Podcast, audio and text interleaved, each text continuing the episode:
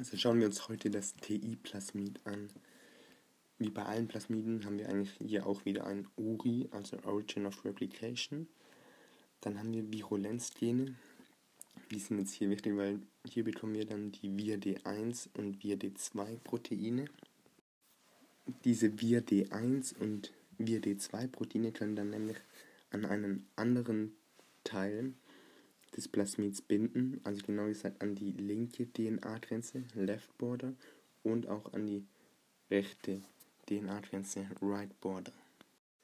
Diese Grenzen dienen als Erkennungsstellen für die VIRD1 und VIRD2 Proteine und markieren eben auch den Raum der Transfer-DNA, tDNA. Das ist also der Bereich des Erbguts, der dann nachher übertragen werden soll.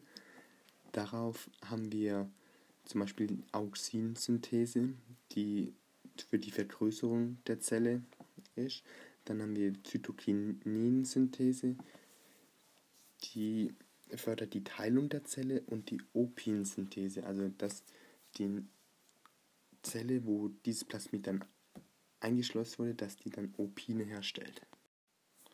Und auf einem anderen Teil des Plasmids, nicht auf dem Teil der Transfer-DNA, haben wir dann Gene für den Opin-Katabolismus, also dass, dass der Träger des eigentlichen TI-Plasmids Opine abbauen kann, verstoffwechseln.